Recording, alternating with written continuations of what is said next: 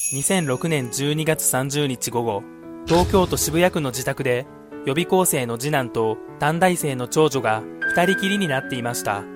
次男は両親が歯科医師ということもあり、医者になるために参浪中。片や自由奔放な長女は劇団に入っていて女優になる夢がありました。そこで生活態度などについて二人は口論に、お兄ちゃんには夢がないね。何のしがらみもない妹から言われた一言で次男が逆上。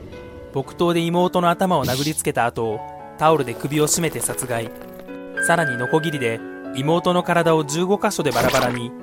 翌年1月3日午後9時頃、母親が3階の部屋で袋詰めにされた長女の遺体を発見。